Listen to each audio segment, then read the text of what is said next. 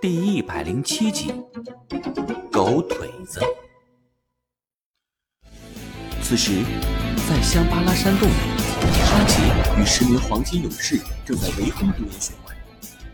黄金勇士们身手十分敏捷，一时之间，独眼雪怪竟然也无法战胜他们。缠住这个家伙，我们要为迪迦争取时间。当然了，守护部落是我们的职责。我的！我要把怪物的那只眼睛捅成个窟窿，让他的独眼变成瞎眼。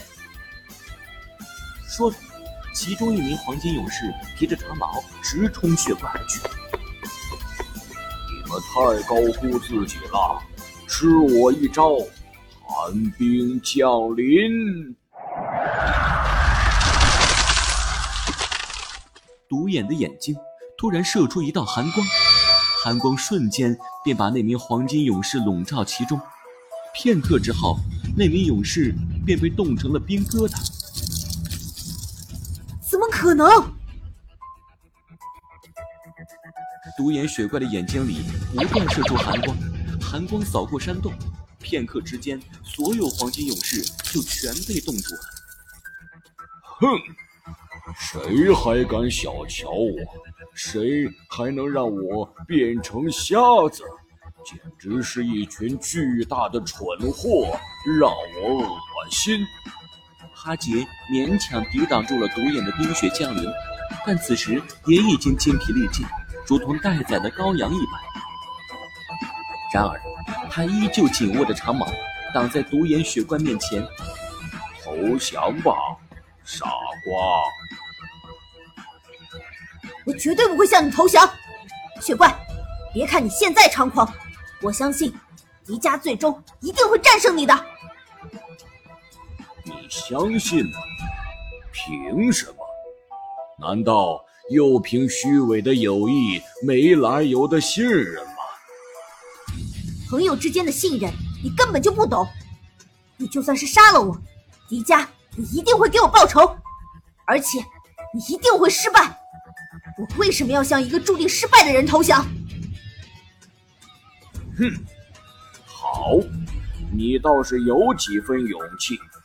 可惜你没机会看我怎么打败你的朋友，怎么冻死你的族人，怎么把这世界变成永恒的冰雪了。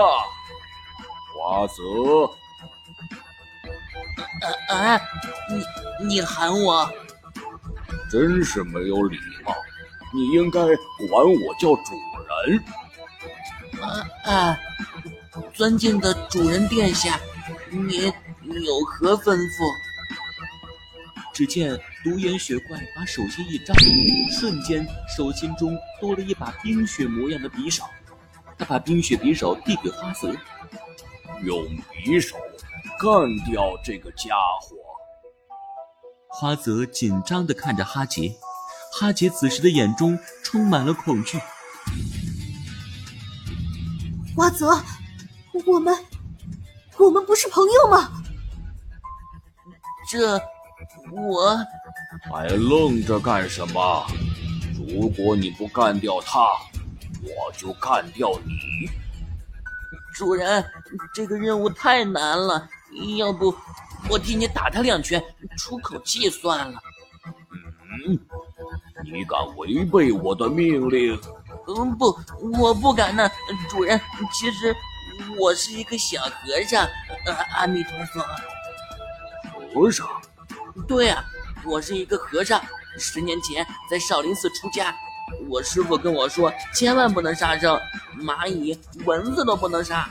更何况一个大活人，呃，阿弥陀佛，呃，主人，呃，贫僧办不到啊！你敢戏弄我，我先杀了你！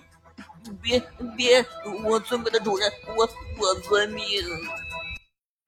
花泽沉默的低下头，握着手中的冰雪匕首，慢慢的走到哈杰面前。花泽，我们是朋友啊！嗯，谁跟你是朋友？我现在可是独眼大人忠诚的狗腿子，去死吧，哈杰！花泽双手握着匕首，突然一跃而起，用出了十足的力气劈了下去。